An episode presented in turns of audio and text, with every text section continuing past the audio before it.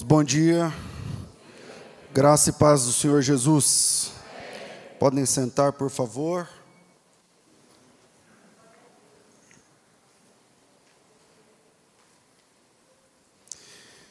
Profeta Isaías, capítulo 1, versículos de 10 a 20. Isaías, capítulo 1, versículo 10 a seguir.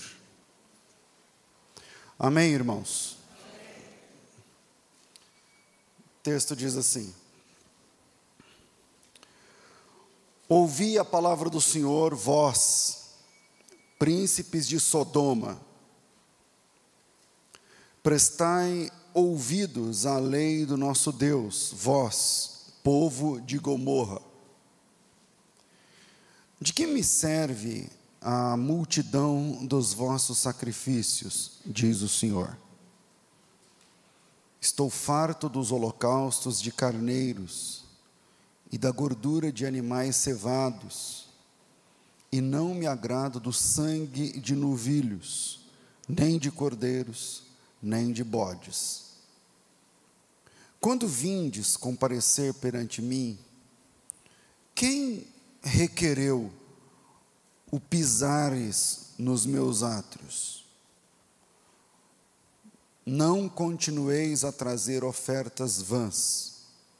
O sacrifício para mim é abominação.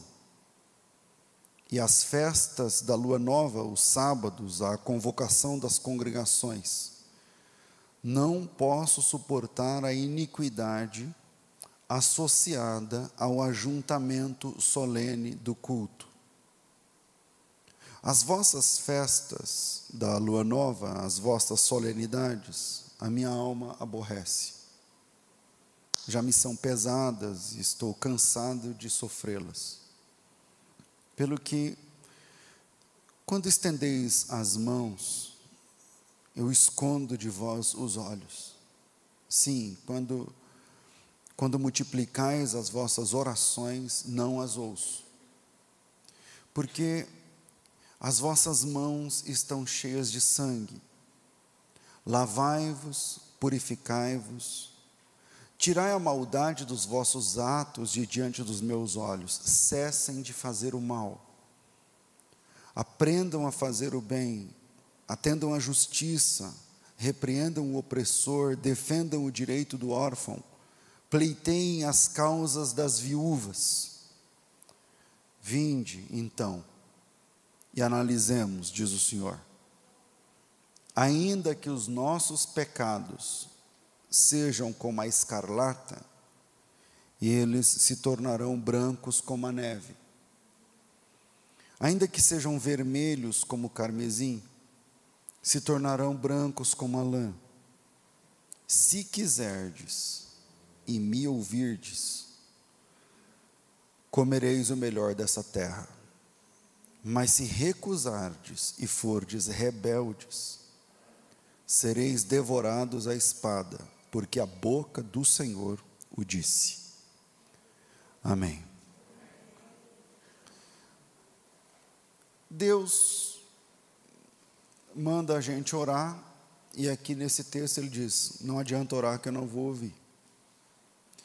Deus manda a gente adorar, e aqui no texto ele diz: Eu não suporto quando você pisa no culto para adorar.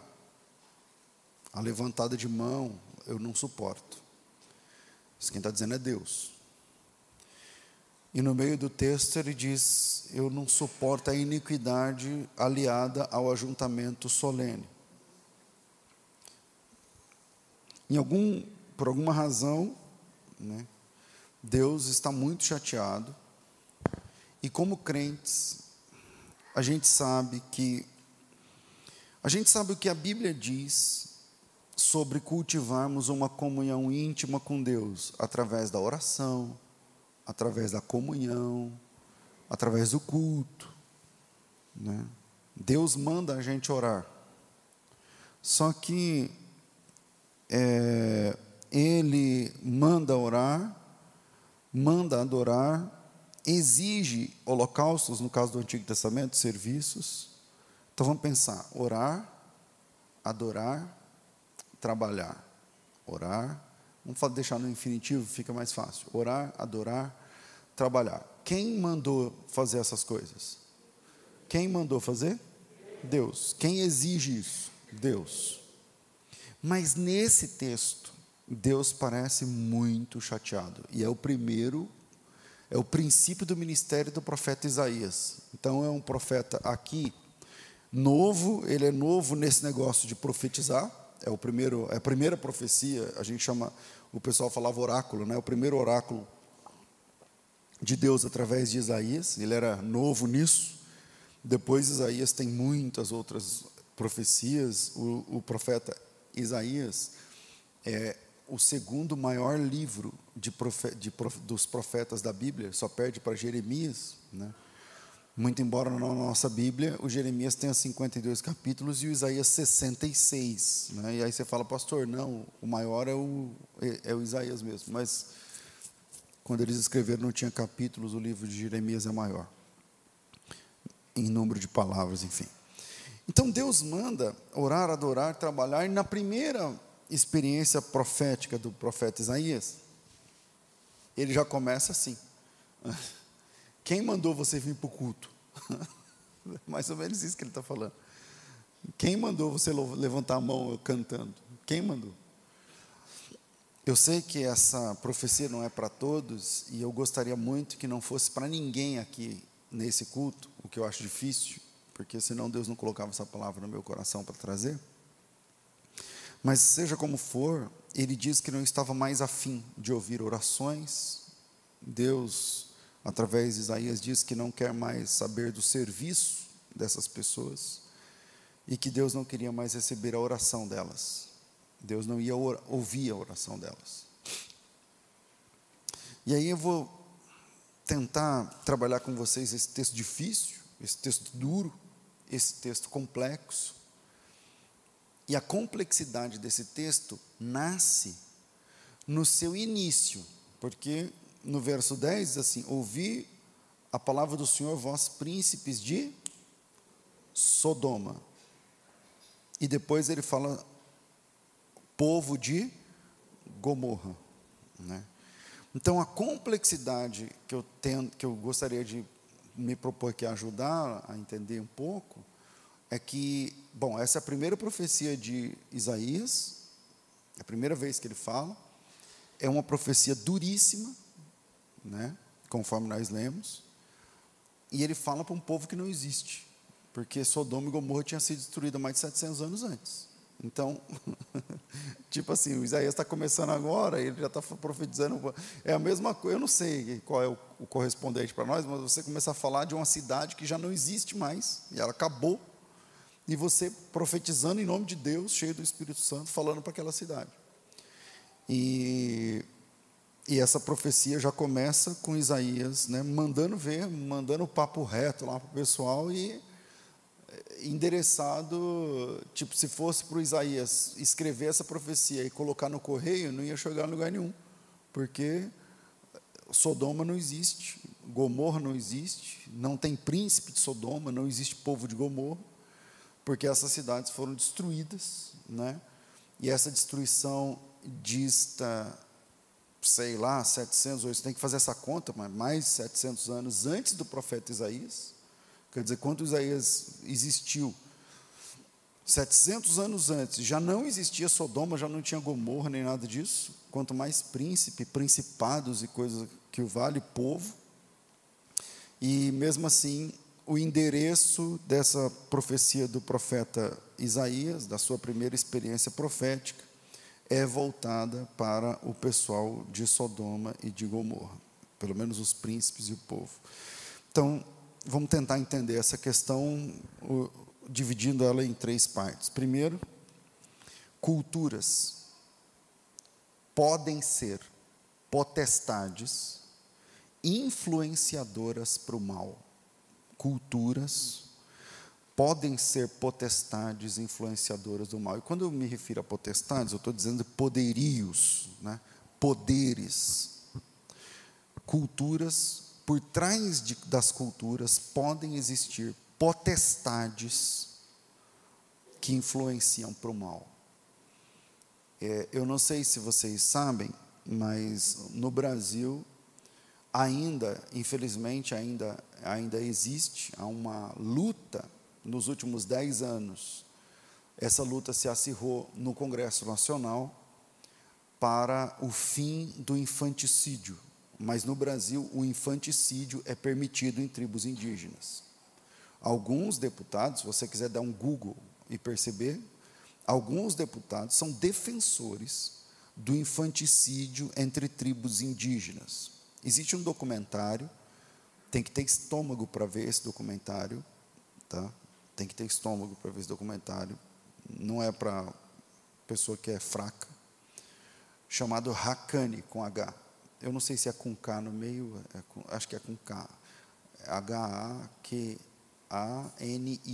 Hakani, que é o nome de uma menininha indígena que sobreviveu à tentativa de infanticídio.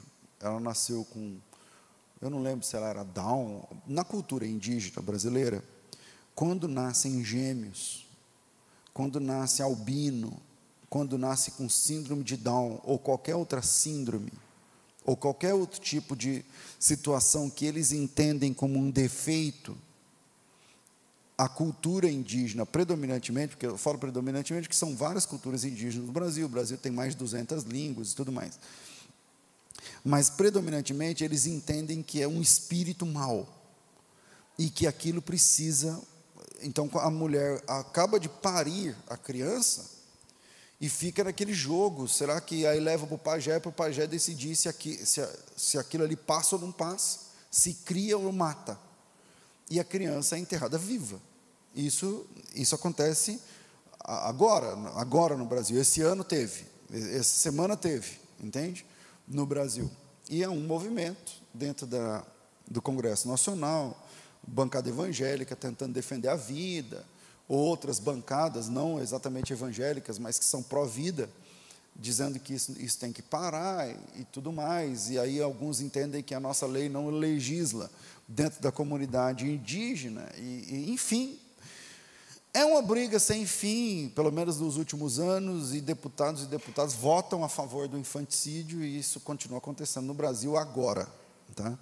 E essa menina tem um projeto chamado Hakani, que é o nome dessa menina, que ela, ela foi soterrada e pisoteada, e missionários evangélicos chegaram lá, horas depois, e conseguiram desenterrar a menina, ela estava viva, porque ia morrer ali dentro, em, em, soterrada, e aí levaram essa menina para a base missionária. Essa menina hoje é uma mulher e, e luta contra um infanticídio. E eu estou dando um exemplo, porque isso é uma cultura.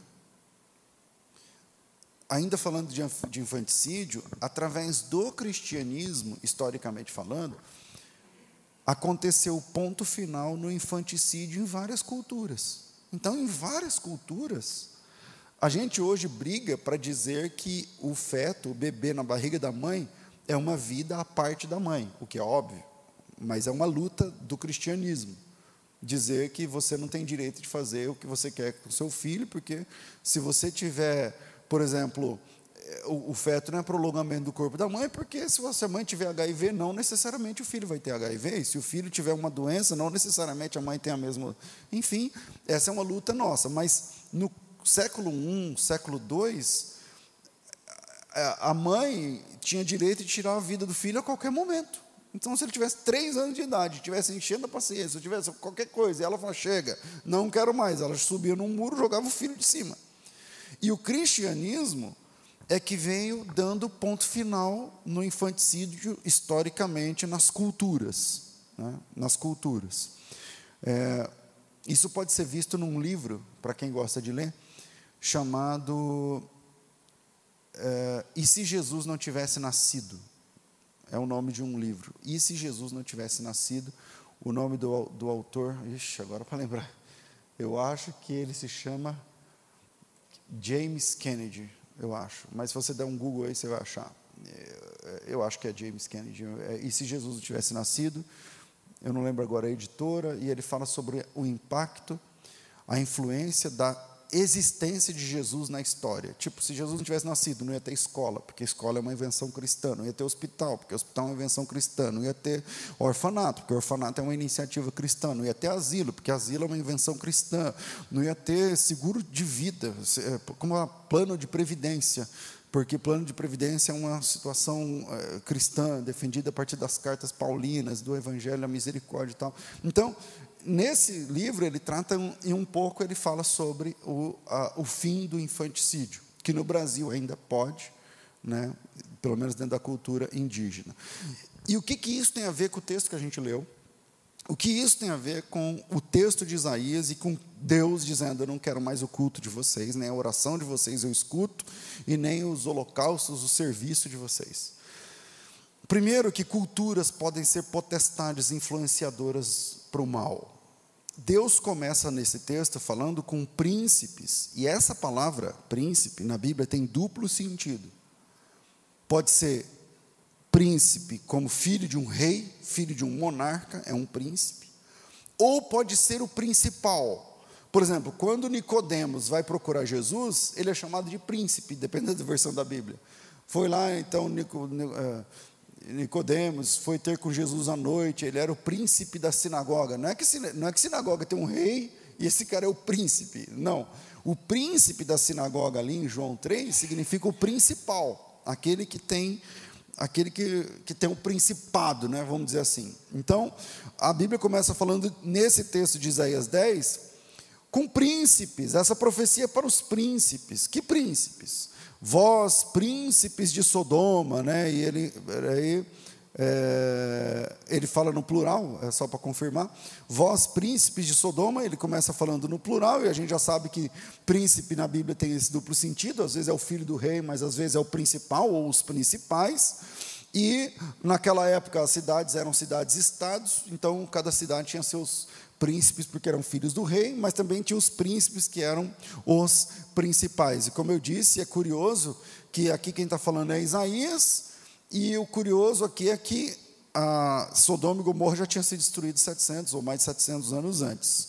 E isso acontece algumas vezes na Bíblia. Não é a única vez que a Bíblia diz, fala a respeito de uma cidade ou de uma pessoa que ela não existe mais.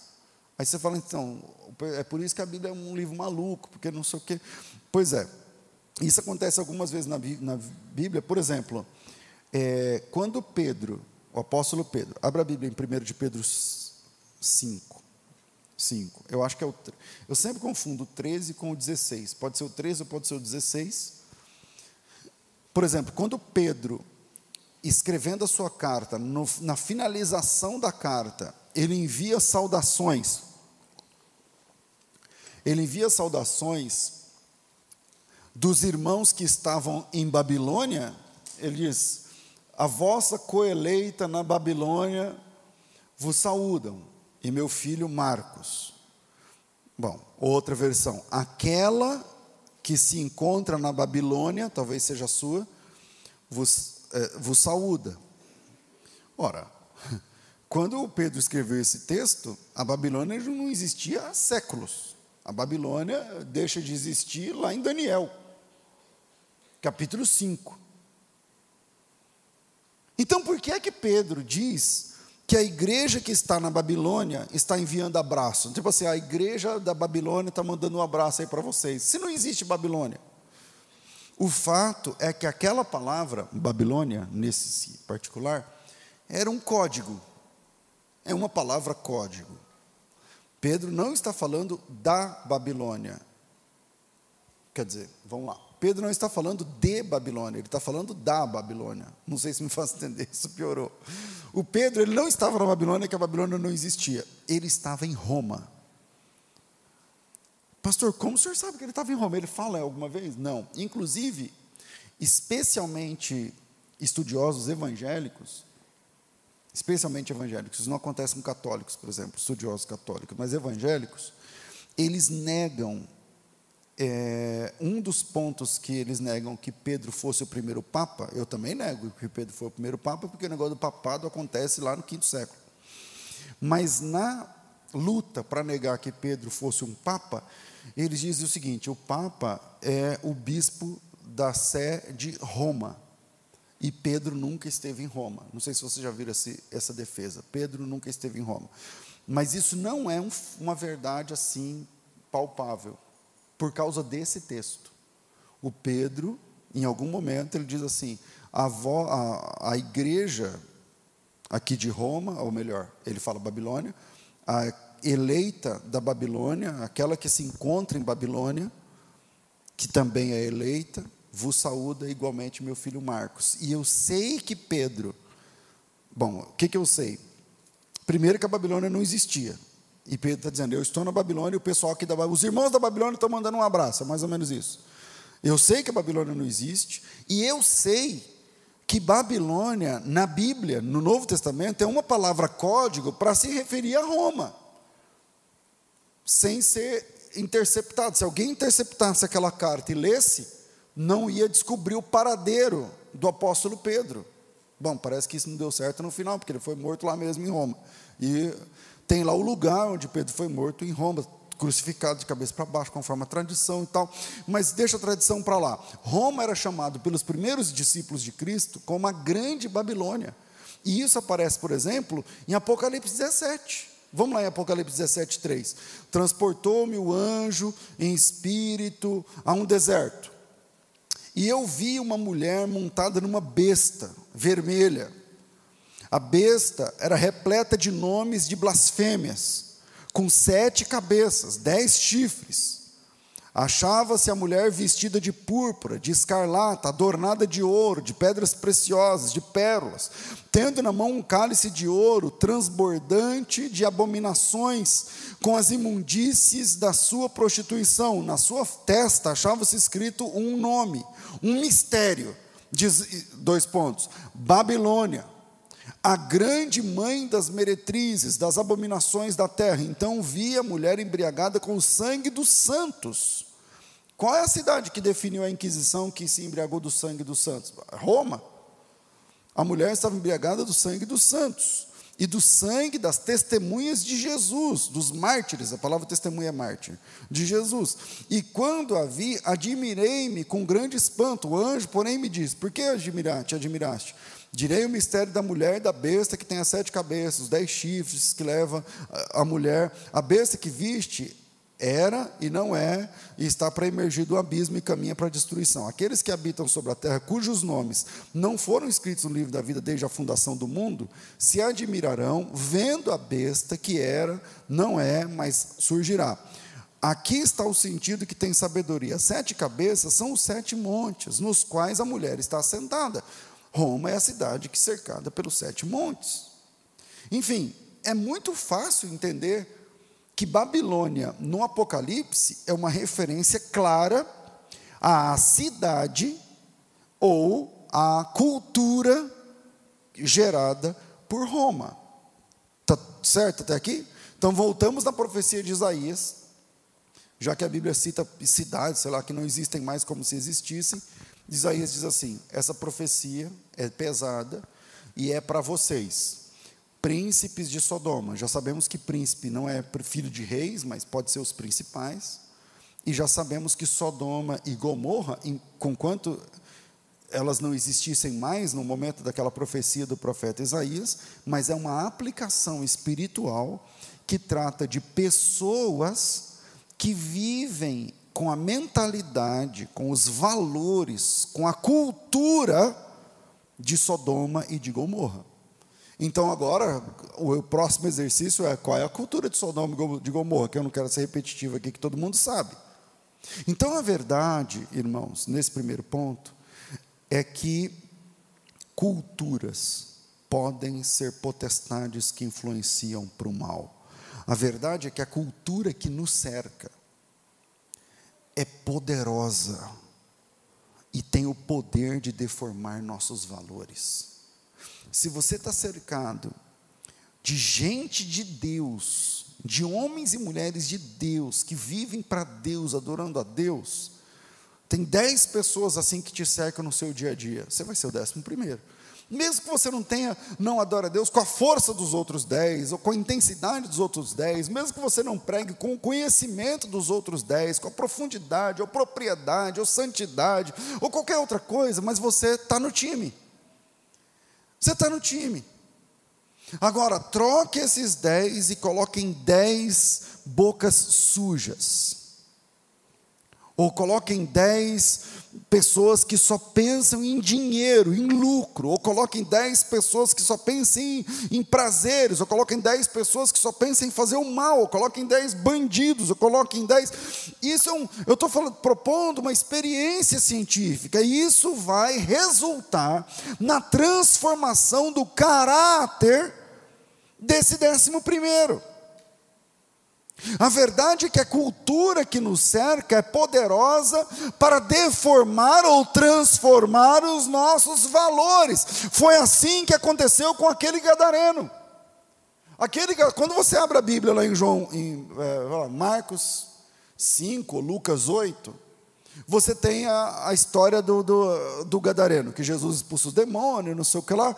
Aí Jesus ele desce do barco e quando ele chega lá tem os, o, o, o, Gadareno. O Gadareno mora. Eu estou impaciente com essa câmera que não, não, me deixa no meio da tela. Dá para mexer de um jeito aí, ou, ou, então eu tenho que ficar, sei lá, aqui, ó, para ficar no meio, sei lá, põe aí de, de um jeito. Então, quando Jesus chega lá em Gadara, ele encontra o cara nu, ele encontra o cara, olha aqui para mim agora, ele encontra o cara nu, ele encontra o cara fedendo, ele encontra o cara morando dentro de um cemitério, ele encontra o cara numa situação socialmente deplorável. Agora a pergunta que me faço é: esse cara foi morar naquele dia lá no, no cemitério?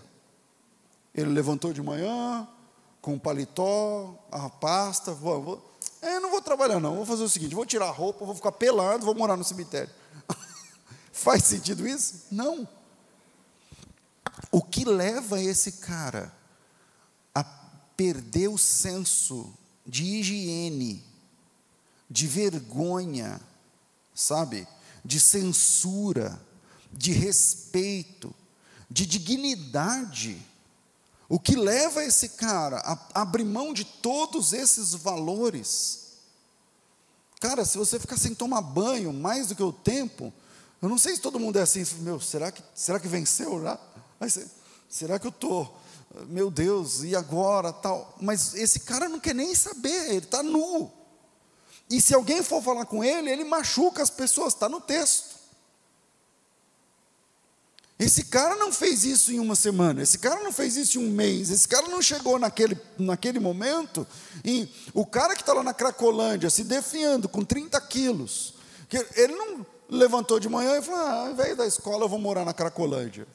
Não, aquilo é o último estágio de um processo longo, de um processo de deformação, onde ele abriu portas que não devia ter aberto, ele aceitou coisas que não devia ter aceito, ele foi a lugares, disse palavras ou recebeu essas palavras que não devia ter feito, e que culmina nesse cara com 30 quilos, lá na Cracolândia, fedendo a cocô.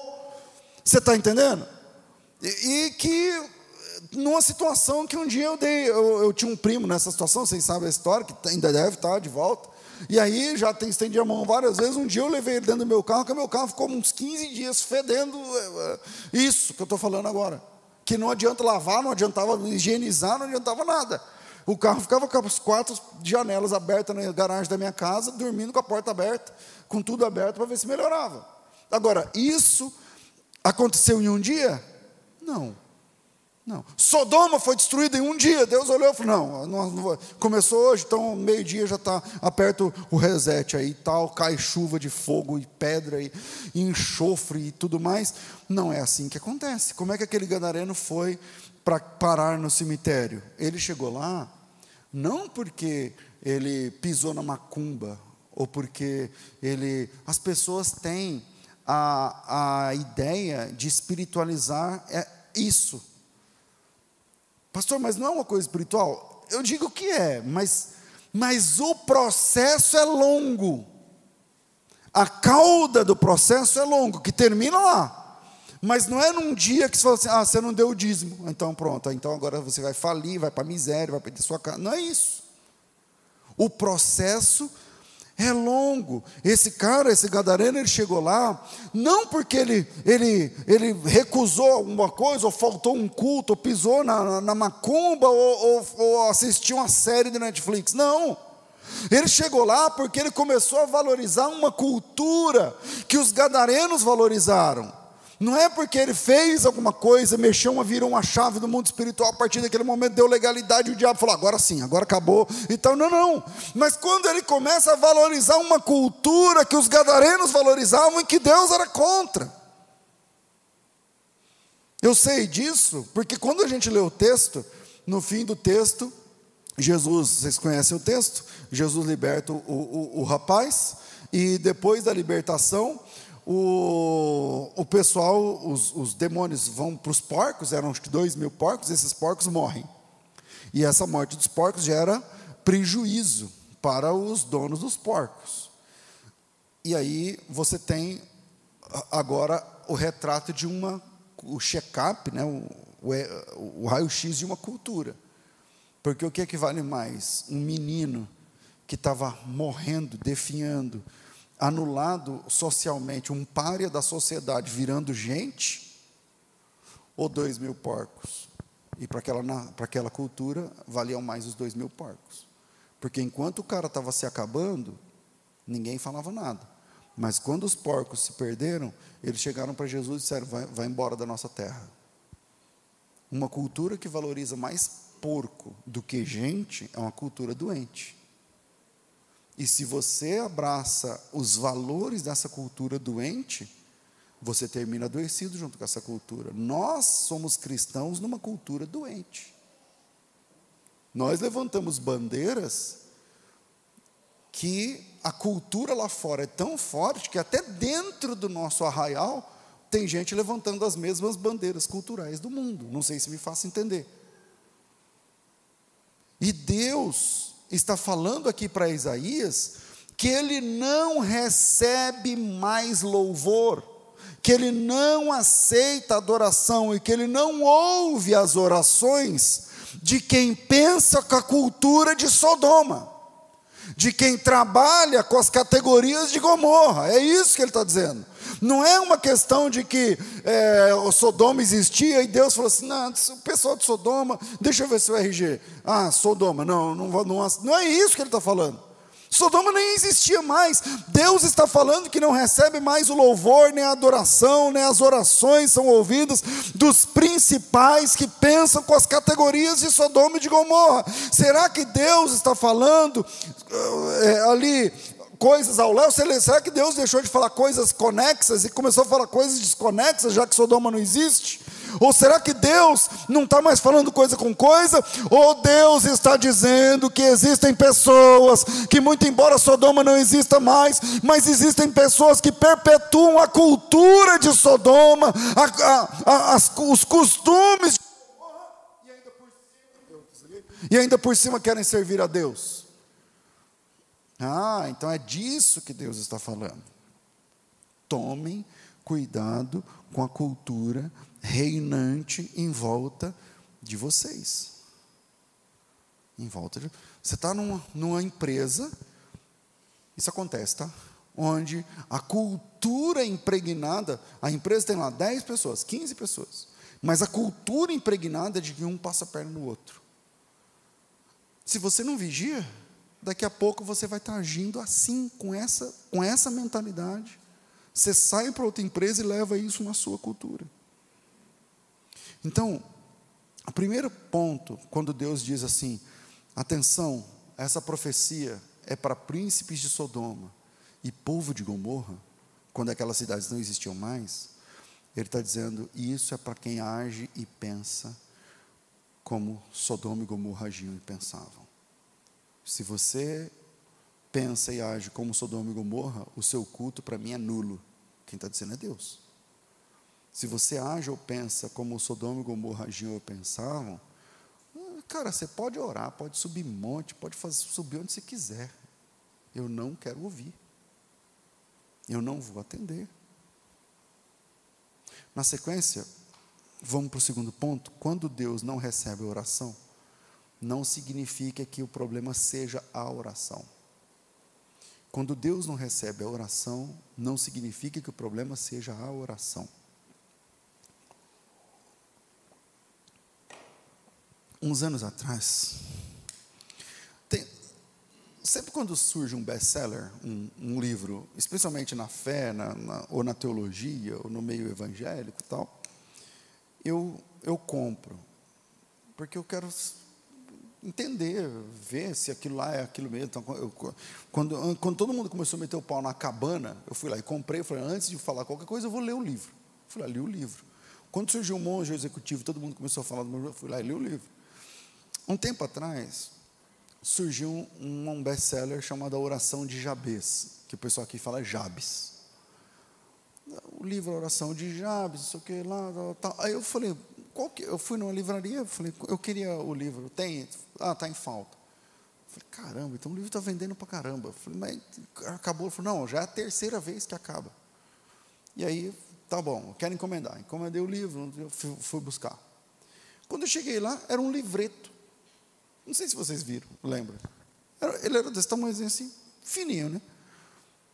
E o tamanho da página era, era pequeno também. Assim, ele, ele não era um livro do tamanho normal, era um livreto. Tem, tudo bem, eu, eu, também tenho vários livretos e PDFs e arquivos, não, acho que o conteúdo é diferente do, da quantidade. Mas quando eu li, eu falei, como que isso aqui, o é, que, que isso aqui tem a ver? Qual que é a ideia disso aqui? Por que, que, tá, que, que as pessoas estão enxergando aqui? É a mesma coisa no meio esotérico do livro O Segredo. Não sei se vocês sabem, alguém já leu, não sei. Tem o livro, é O Segredo, é esse livro, nossa, é um best-seller assim, de trilhões, ficou num dos primeiros lugares na lista do New York Times, mais de ano. Eu não sei o que, eu falei, caramba, vou ler esse livro. O livro não tem segredo nenhum, não tem nada, entendeu? É uma, uma como que fala? É propaganda enganosa, né? você está entendendo?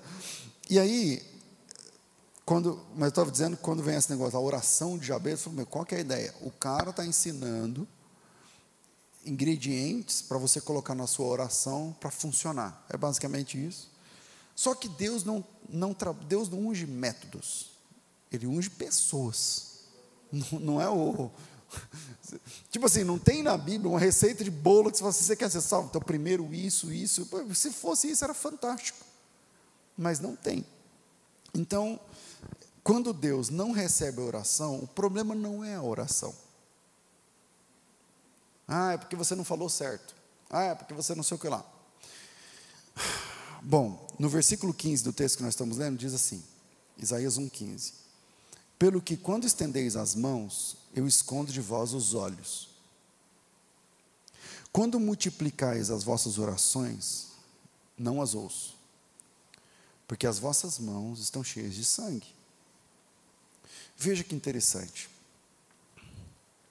Existem situações em que Deus não ouve a oração da pessoa. Tem na Bíblia várias situações, tipo várias. Né? Posso citar aqui, não é bem o assunto, mas posso citar aqui algumas delas. Então, por exemplo, uma, uma, uma oração eh, básica, né? uma, uma, uma situação básica quando não existe o intercessor na oração. Não funciona. Essa oração não funciona. Como assim, pastor? Lá em Hebreus 10, 19, está escrito assim: ó, tendo, pois, irmãos, intrepidez, outra versão, ousadia, né, coragem, enfim, para entrar nos santos dos santos, veja que interessante, no Antigo Testamento, os santos dos santos era um lugar proibido. Só quem podia entrar nos santos dos santos? O sumo sacerdote, uma vez por ano, e não sem sangue. É isso aí no Antigo Testamento. Agora, no Novo Testamento, somos convidados, tendo, pois, ousadia, irmãos, para entrarmos no, para entrar no Santo dos Santos, pelo sangue de Jesus. Como é que você consegue entrar no Santos dos Santos? Ou seja, como é que você pode, a sua oração chega diante de Deus? Pelo sangue de Jesus. Não é porque você é bom, não é porque você presta, não é porque você ganha alma, porque você dá dízimo, porque você fez desafio, porque você está em santidade. Você pode ser o pecador mais desgraçado, como foi aquele ladrão na cruz. Mas se você orar em nome de Jesus, você tem um intercessor. Tendo ousadia para entrar no Santos dos Santos, através, pelo, a palavra grega ali é dia, é através do sangue de Jesus, pelo novo e vivo caminho que ele consagrou pelo véu, isso é, pela sua carne, ou seja, é através do sacrifício, do sangue de Jesus, da carne, o véu rasgado, a carne de Cristo dilacerada na cruz do Calvário, naquele madeiro terrível nós temos um grande sacerdote sobre a casa de Deus. Aproximemos com sincero coração, com plena certeza de fé, tendo o coração purificado da má consciência, o corpo lavado com água limpa. É assim que você é ouvido. Não é porque você pediu licença, não é porque você deu oferta, não é porque você deu dízimo, não é porque você cantou uma música antes, não é por não é. Não é. É por causa de Jesus. Você pode orar e ser ouvido por uma por causa de uma pessoa, por causa de Jesus Cristo. Eu vejo pessoas orando e não tem Jesus na oração. Deus é o seguinte, eu não sei o que, tal, tal, tal, tal, tal, e é isso aí, amém. Eu fico olhando, porque, tudo bem, a Bíblia é fantástica, e Deus é muito misericordioso, que a Bíblia diz que Ele não leva em conta o tema da ignorância. E pode ser que nessa oração sua você pode ser ouvido. Por quê?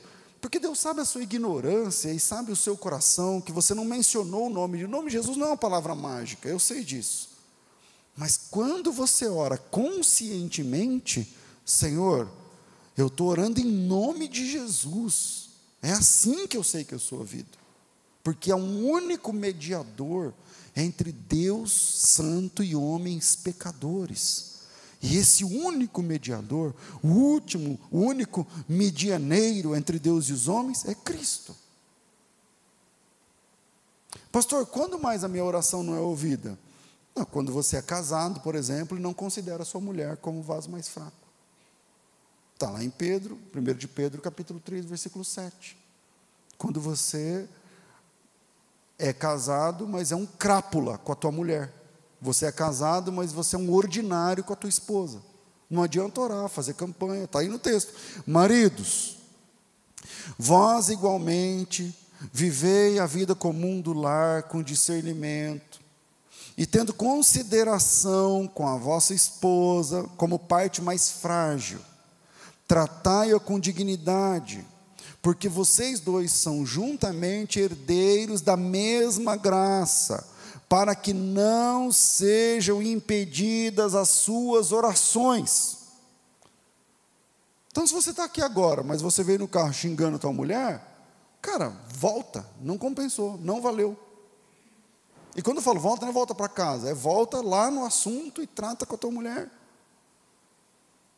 Quando você tem um coração voltado à vaidade, eu acho que é, esse eu não anotei, eu acho que é Salmo 68, lá no final, sei lá, Salmo 68, não sei o versículo, sei lá, 20, 18, 19, 15, final do Salmo 68, ele fala assim: quando o seu coração, é, não, se eu atender à iniquidade do meu coração, o Senhor não me ouvirá.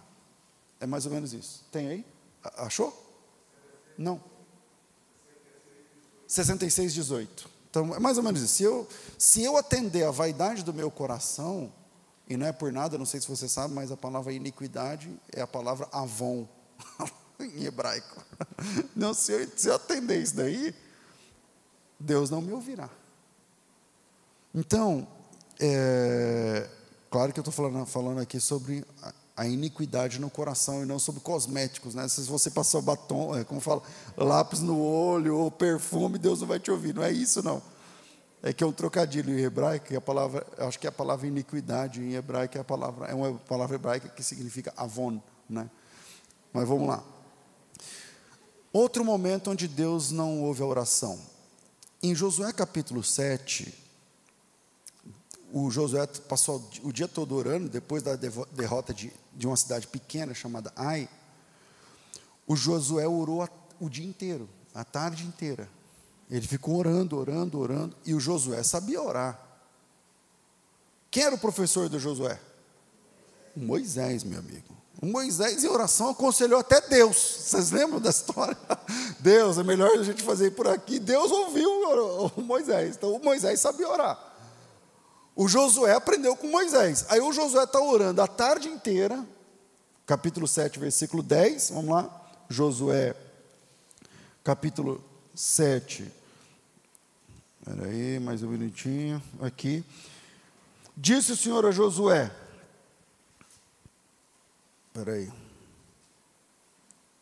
Lá, no versículo 6. Então Josué rasgou suas vestes, se prostrou em terra sobre o seu rosto perante a, a arca do Senhor até a tarde.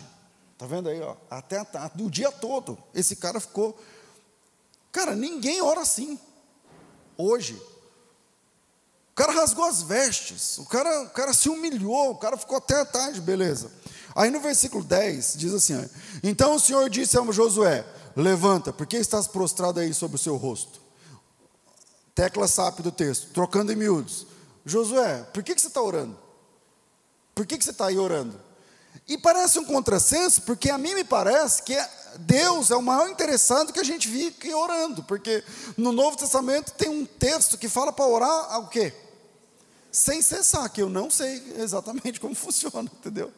Eu tenho uma ideia vaga, eu tenho porque a gente também dorme, né, pessoal? A gente também namora, a gente também fica irado, tem hora, a gente também, eh, nesses momentos, você não está em oração. Eu não estou. Se alguém tiver, me explica como é que funciona depois do culto, você me chama, fala, pastor, é assim, assim, assim.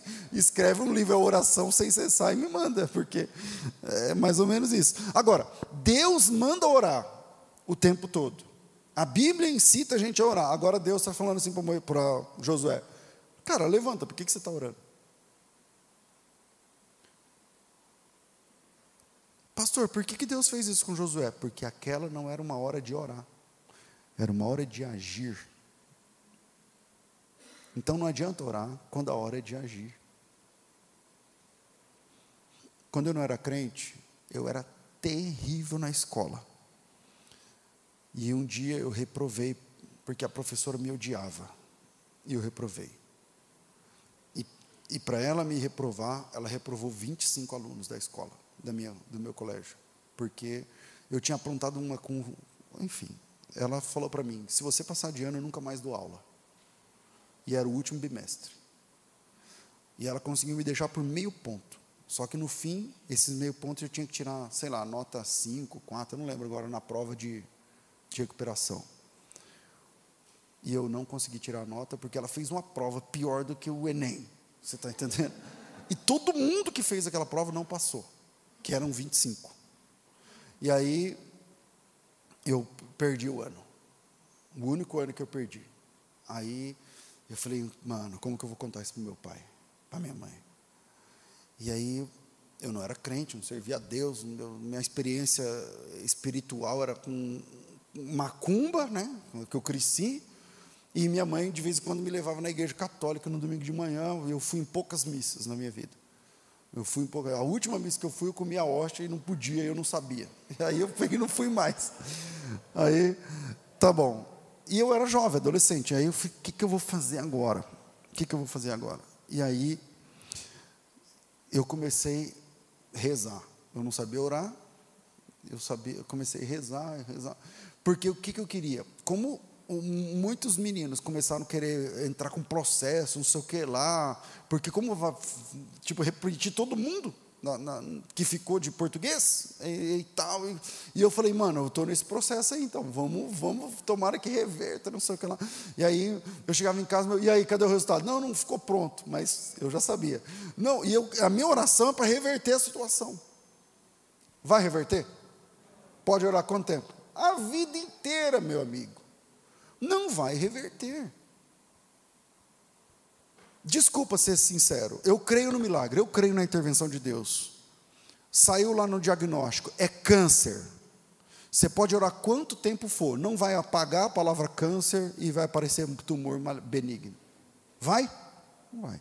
Pastor, mas o senhor crê que Deus faz milagre? Eu creio que Deus cura o maligno, o câncer maligno, mas não vai, não vai alterar o resultado. Uma coisa é uma coisa, outra coisa é outra coisa. O Josué está orando, e Deus está dizendo assim, cara, não adianta orar por isso. Essa não é uma hora de orar, é uma hora de agir. Tinha pecado escondido lá na questão do, do menino, que eu esqueci o nome, do, do Acã e tal, e o Josué não sabia. E ele está dizendo: essa não é uma hora de orar, é uma hora de você sentar com todo mundo, santificai-vos, porque amanhã, ele tá, é só ler o texto lá. Vai acontecer isso, isso, isso, e o meu dedo vai chegar no nariz do cara e vai falar: é você que cometeu o pecado. Então agora é uma noite especial, vocês têm que orar e conversar, vocês têm que parar de orar e começar a falar, começar a confessar.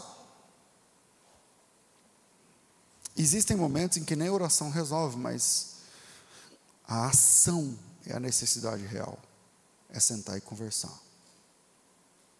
Algumas áreas da vida dependem não de oração, para destravar, para andar para frente, sabe, para prosperar. Às vezes estou falando de um casamento.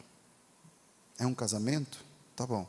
Pastor, nós já estamos orando. Então, às vezes não é isso. Às vezes o que precisa para o bem-estar do futuro dessa casa não é uma campanha de oração, mas é um, um café e uma conversa difícil sendo sendo feita. Não sei se eu se eu estou conseguindo colocar o que está no meu coração, o que Deus colocou no meu coração. Em algumas áreas da vida, o que precisa é uma conversa difícil para garantir o futuro. Ministérios, negócios, relacionamentos, às vezes precisam de conversas difíceis. E se você estiver pronto para ter conversas difíceis, vai ficar mais fácil prosseguir. E às vezes a conversa difícil é uma confissão, nesse caso aqui do Josué. A confissão nem era do Josué. Mas Deus falou assim para o Josué: por que, que você está orando, cara? Aí o Josué, eu aprendi assim, o Moisés, só que lá, ele falou: não, cara, é o seguinte, tem pecado escondido aqui. Se vocês não apresentarem o eníquo, não vai, pode orar, pode rezar, pode fazer o que quiser. Vocês vão perder todas as batalhas. O que, que precisava ali? Uma conversa difícil. É o Moisés chegar no cara e falar assim, bicho, seguinte, Deus está falando isso, isso e isso, e não adianta orar, cantar, pregar, dar dízimo, oferta. Cara, já era. O que precisa agora é resolver. Em algumas situações, a conversa difícil é mais importante do que a oração. Pega essa para a tua vida. Às vezes é uma conversa difícil, que você está. Vamos falar, parar de falar de, de pecado, de, de oculto, não sei o que lá. Pensa em negócio. Eu já vivi isso. Às vezes você está investindo numa coisa e gastando tempo, gastando dinheiro e se desgastando e colocando expectativa e não sei o que lá. Quando na verdade você tem que sentar com alguém, fazer um, ter uma conversa difícil e dispensar alguém. Fala, cara, obrigado, Deus abençoe. Não vamos mais prosseguir com essa sociedade, não vamos mais prosseguir com esse projeto, não vamos mais seguir com esse, com essa, com esse investimento, não vamos mais. Que amém! E vai ser um dia difícil? Vai. Você vai chorar? Vai. Você vai perder? Vai. Você vai doer? Vai. Mas sem isso, no outro, no outro dia ser pior, e no outro pior, e no outro pior, e no outro pior. Mas agora que você teve essa conversa difícil, vai doer, vai ser ruim, vai chorar, vai espernear, vai ter o luto da perda, sei lá do quê. Mas na semana que vem, daqui um mês, daqui um ano, você vai olhar para trás e falar assim: por que eu demorei tanto para ter aquela conversa, para resolver aquela situação? Amém, irmãos? Terceiro, e eu vou encerrar bem rápido aqui o terceiro, desculpa o horário.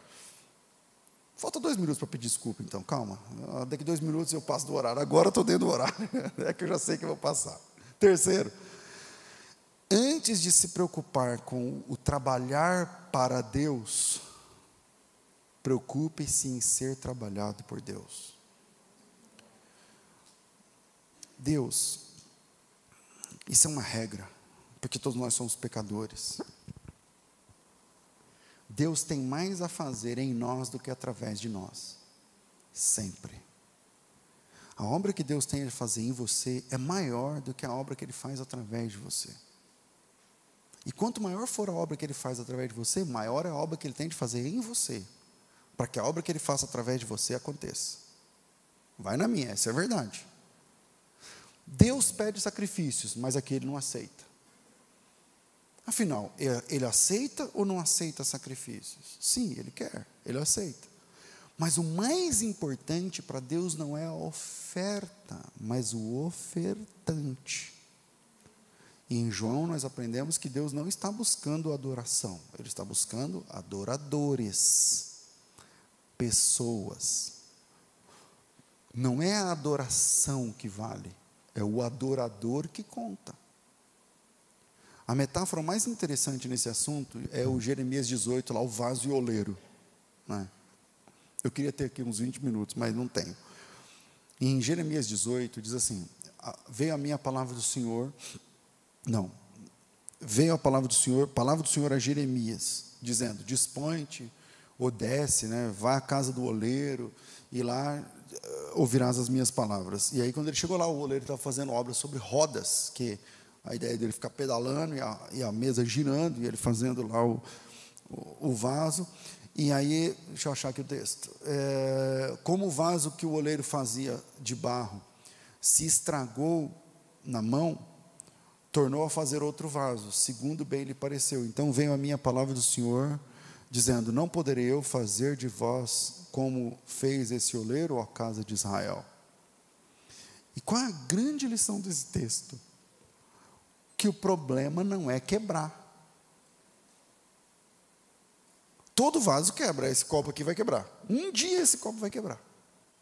Tudo é a segunda lei da termodinâmica. Tudo foi feito para se deteriorar.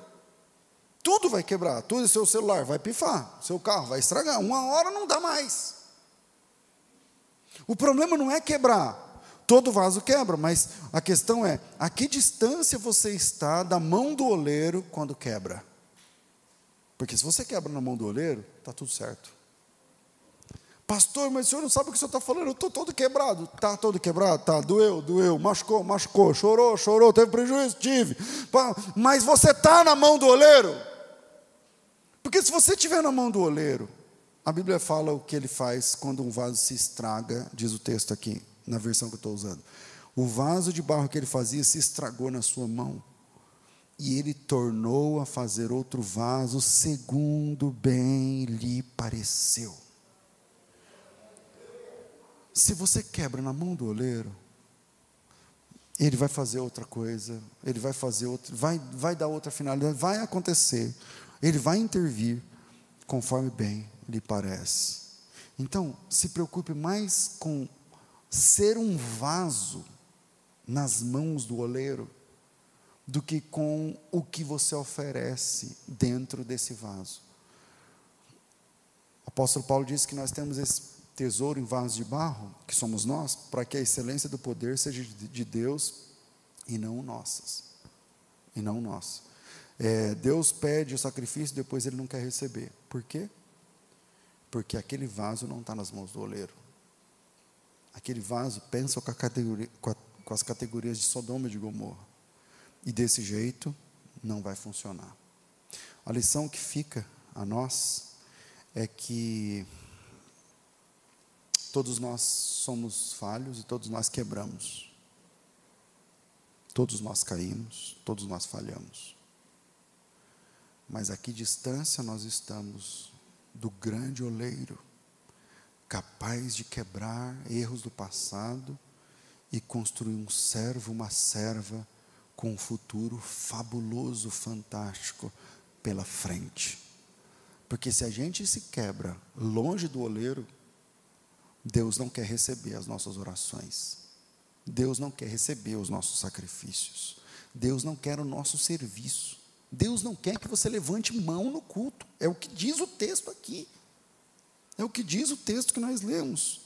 E eu vou finalizar ressaltando esse texto. Eu não sei que versículo é esse, mas ele diz: Não continuem a trazer ofertas vãs. O incenso de vocês é uma, uma abominação para mim as festas de luas novas, os sábados, as convocações das congregações, negrito no que eu vou dizer agora. Não posso suportar iniquidade associada ao culto. Iniquidade associada a um ajuntamento solene. É isso que ele está dizendo. Pastor, o que, que eu faço? O endereço é as mãos do oleiro. Quebrar, todo vaso quebra. Pecar, todo pecador peca. Falhar, todo ser humano falha. Mas a que distância você está do oleiro é que pode definir se Deus vai fazer de você um vaso novo ou se Deus vai deixar de receber de você a oração, o serviço e a sua adoração. Que Deus abençoe vocês em nome de Jesus.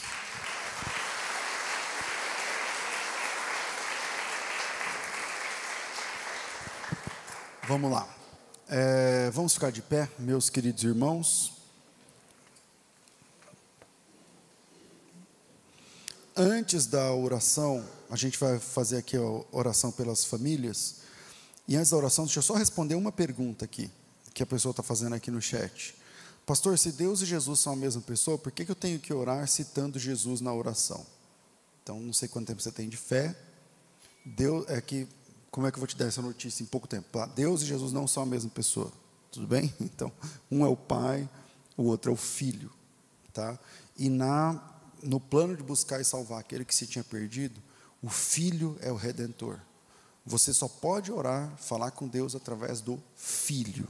Você chega ao pai através do filho. O ministério do filho é revelar o pai. Só dá para chegar ao pai através do filho. Não tem outro caminho. Senhor, em nome de Jesus, obrigado por essa palavra, por essa direção. Prepare, Senhor, o coração das famílias que irão receber agora um tempo de intercessão. Que esse mês de março seja um mês abençoado e que o teu nome, acima de tudo e todos, seja glorificado. Em nome de Jesus, seu Filho, oramos agradecidos. Amém.